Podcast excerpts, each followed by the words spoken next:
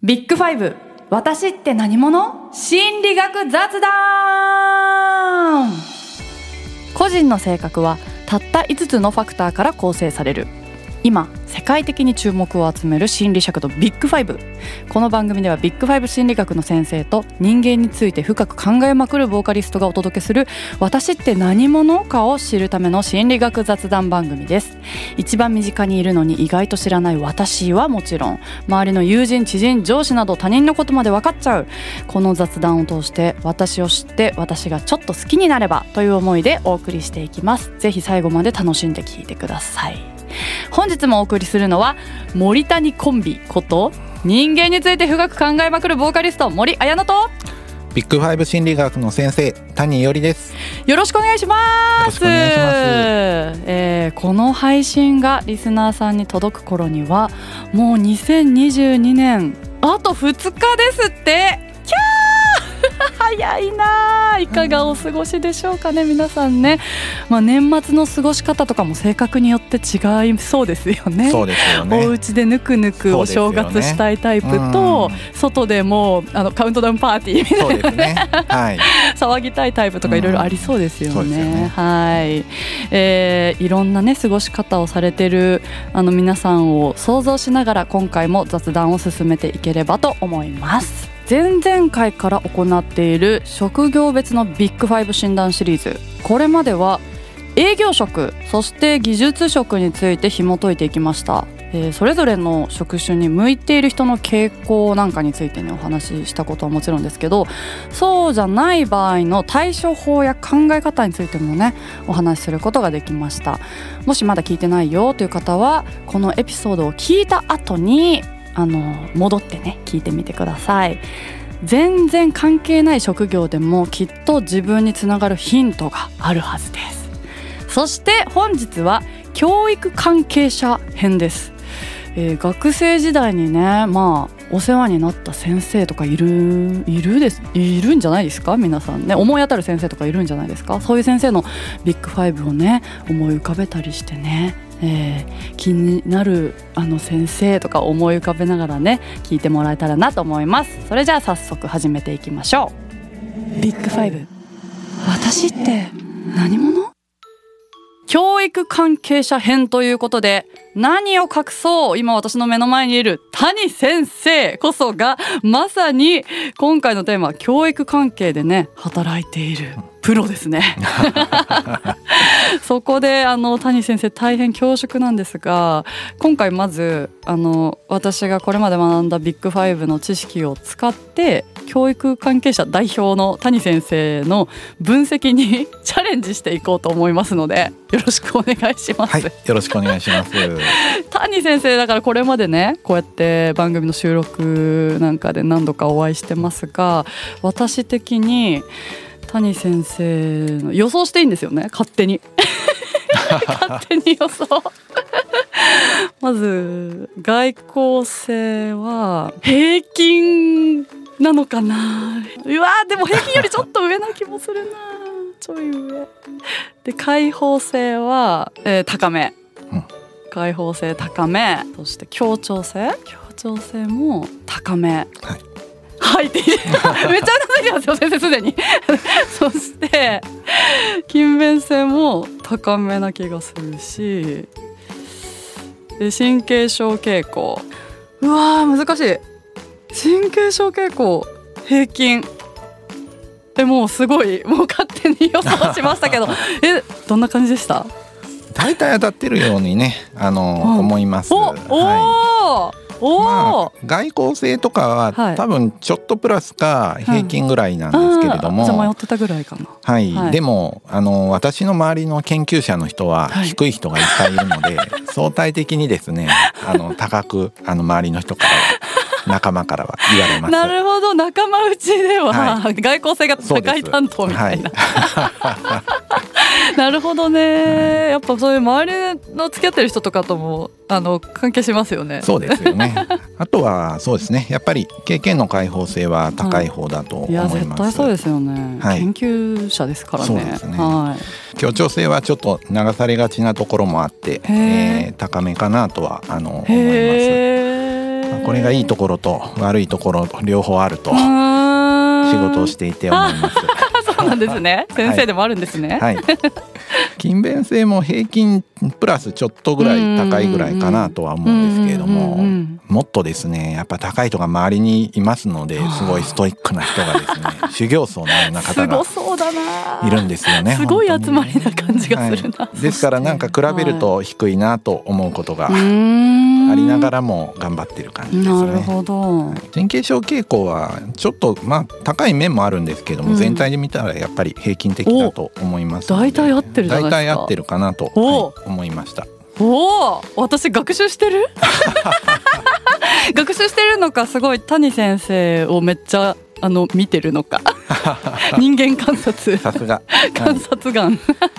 やった、はい。大体合ってた。そうです。ただまあビッグファイブはですね、はい。他者評定でもうん。ある程度一致するっていうことが、へー。まあ、研究されておりまして、うんうんうん。特に外交性は、えーある程度知ってる人だったら、確かに、はい、それなりにわかるというふうになってますよますねね。確かに、えそれがまたたあの安定した結果が得られるということで、まあ、妥当性があるっていうふうに言われてるんですね。なるほどはい面白いな、例えば他人が見たら、えー高いけど本人が見たら低いというふうに不一致があるのであれば、うんうんうんえーそれはその人の行動として現れていないということになりますよね。性格は行動として現れるものですから、うんうんうんうん。見てればあの人が外交的かどうかぐらいは分かると そうね。そういうものを一応扱ってるわけですね。おお、はい、そっか。たまたま今日私この収録の直前にあの大学時代の友人にちょっと会ってたんですよ。でせっかくだからその子にもこれやってみてよってさっきやってもらったんですよ。はい。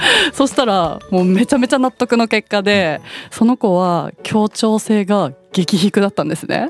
やっぱそういう大人数の集まりとかその子は苦手だったってはっきり言って実は苦手だった。けどまあちょっと無理して合わせたりしてたとか言ってて なるほどって思って 面白かったです。そうやって周りの人たちにもいっぱいやってもらってます。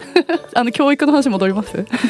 はい。えー、じゃあ谷先生のビッグファイブなんとなくね大体、あのー当たってましたね。はいそうですね。はい、えでもいわゆる教育関係のビッグファイブってイメージとしてはやっぱり勤勉性は高そうだし、うんうん。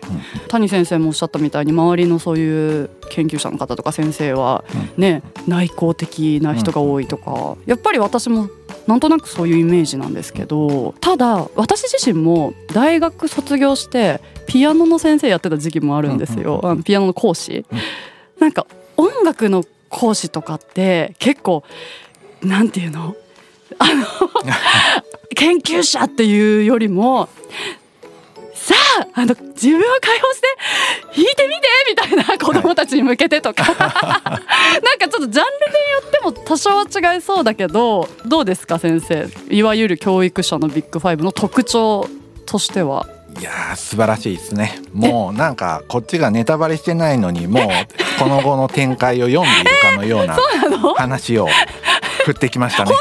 本当本当すごいですねそうなんだ、ははい。い、えーまずね教育関係者をたくさん集めて、はい。ビッグファイブの平均値を調べても、あんまり大きな特徴は出なくってそうなんだ。強いて言えばやや協調性とか、うん。まあ、勤勉性が高いかなぐらいの結果になります。うんなんでそんな特徴が出ないのかっていう話なんですけれども、うん。はい。ちょっと話それるんですが、はい前も話したように、まあ、森さんのような、はい。まあ、ミュージシャンとかですね、えー芸術家の方はうん。開放性が高いっていうね、うん。話がありましたよね。で今ちょうどその話が出てきたんですけれども、えーまあおそらくですね、えー音大とか、うん。えー芸術大学とかうん。音楽の先生なんかはですね、はい。やっぱりそうなると開放性が高いっていう話になってきますよね。はいはいはい。で、えーまあ先生について今度考えてみますと、今の話だとうん。経験の開放性高い人が芸術家に多いわけだから、うん。芸術とか、えー音楽とかの先生は、えー多分まあ開放性が高いんだろうと。ん。おそらくファッションとかデザインの専門学校の先生なんかもきっとあの高いんじゃないかなと。あえーね。服装とか髪型なんかも結構ああいうところって特徴的なー先生がいるイメうん。個性ージが強い先はい生、あります。が多いですよね。はい、でも他の科目の先生はそんなに経験の開発で高いかというと 確かに。そうですよね。うんいわゆるあの、うん学問っていうか勉勉強、うんなんかそっちは確かに違う気がしますね。ねそうですよね、うんうん。学校の中でも音楽の先生とかちょっと違うなとかジャンル違い。はい。なんか違うなとか思ったこと美術の先生とかそうそうそう音楽の先生は違うそうなんですよね。はあ、なるほどな。そうやって考えると、うん。まあ確かにその手の先生はあの特徴を持ってるんですけど、うんうん。他の先生みんなそんなに高くないので、あー。先生全体で見ると平均化しちゃいますよね。ああじゃあやっぱり平均的には内向的な人が多いんですか？そうそのね内向性の話なんですけど、うん。数学や理科の先生はうん。前に技術職のエピソードの時に話したと思うんですけど結構内向的になるわけですよね。それは理系の学部そう出てるからですよね。そうすると理数系の先生だけ集めてみたら、あーうん。多分内向的なんですね。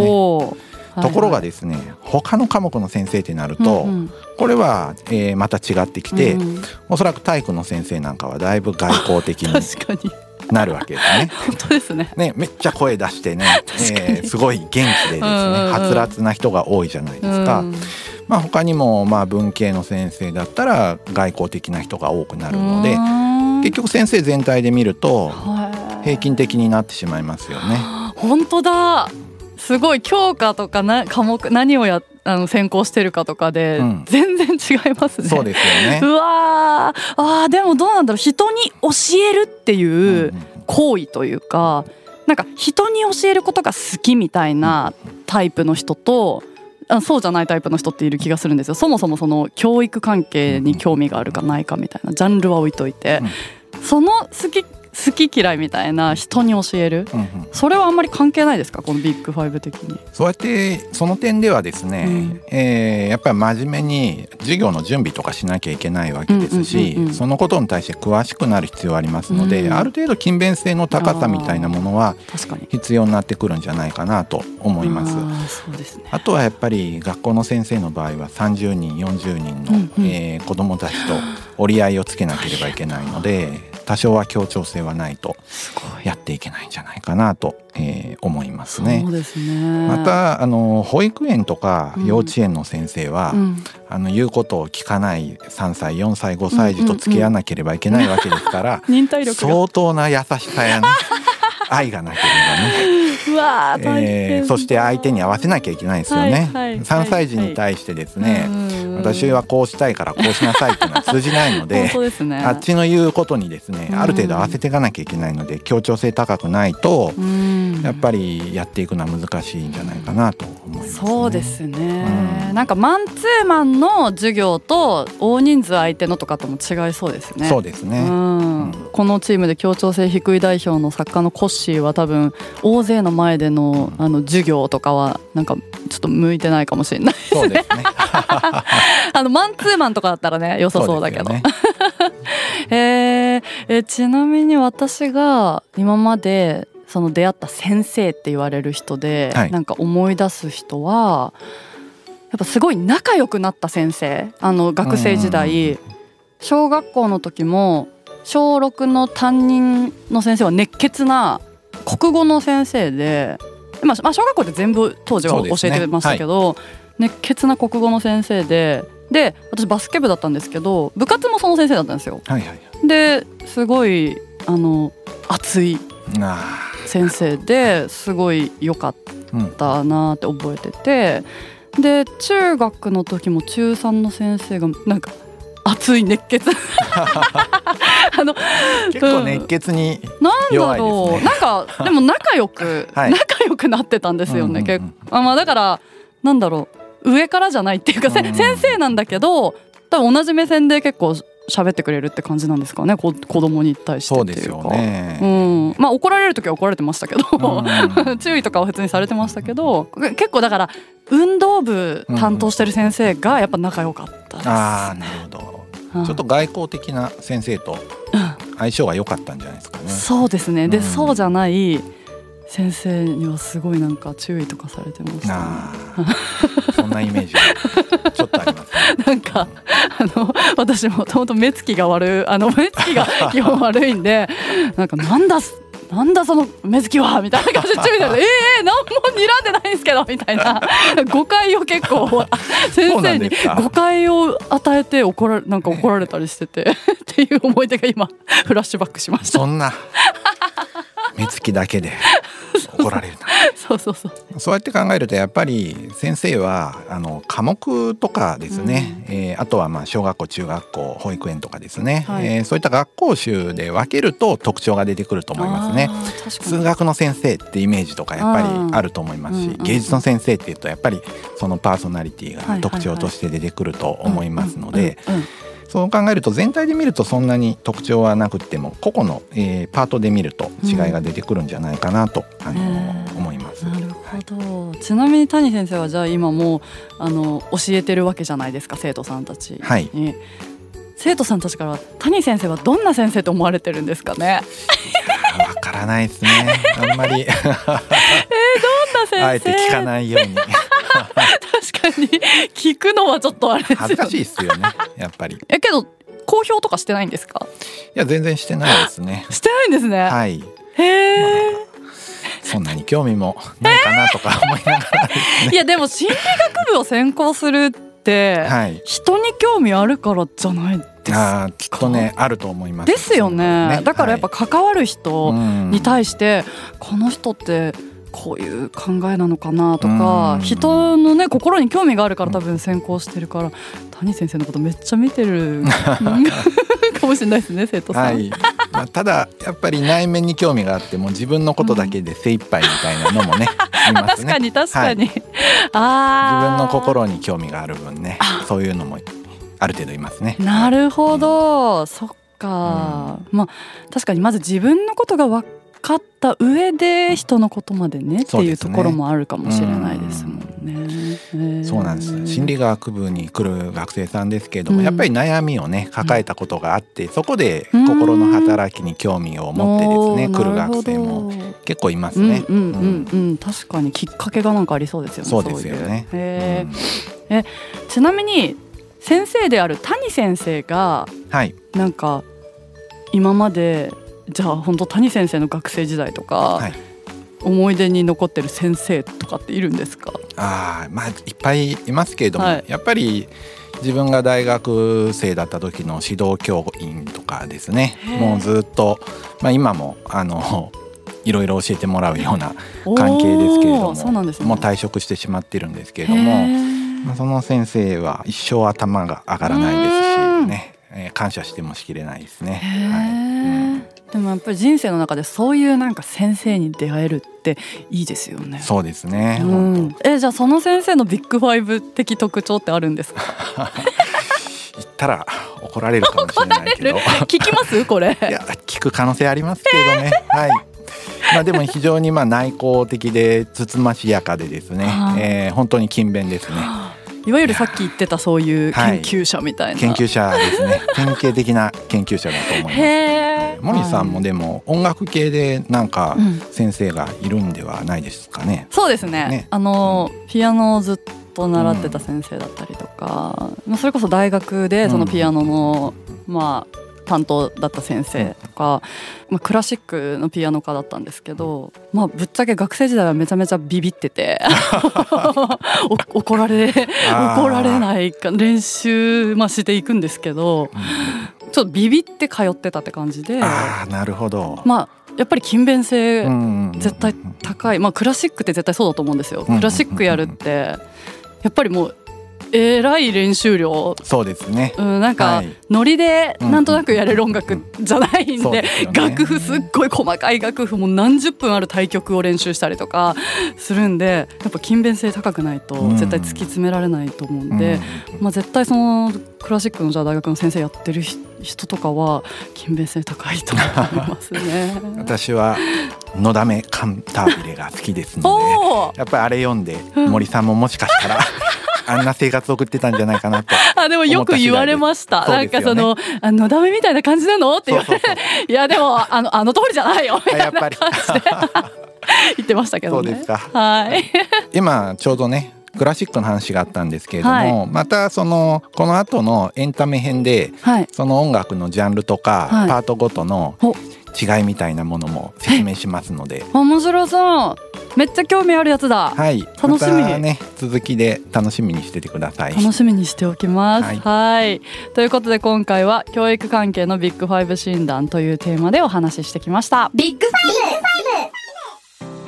さあ今日のまとめとしては教育関係の仕事で働いている人の特徴はぶっちゃけあんまり取れない。って私は思っちゃったんですけどジャンルによる。そうですね。はい。うん、めちゃくちゃジャンルによるって感じですね、まあだからジャンルで特徴が現れるであろうなっていう印象でしたね。はい。そうです。まあだけどいわゆるまあ研究者みたいな学問をあの教えている 先生はぱり勤勉性高くて、ちょっと内向的な方が多いんじゃないかなって思いました、はい。だけどやっぱり私みたいに音楽やってたりとかそういう芸術系の先生は開放性が高くて外交的みたいな方がね多いんじゃないかなと、はい、これからあの皆さんも、まあ、学生の方で聞いてる方がいたらねいろんな先生に出会うと思いますし今関わってる先生もいると思いますし。で大人の方でもさあのなんか習い事とかで先生に出会うこともあると思うんで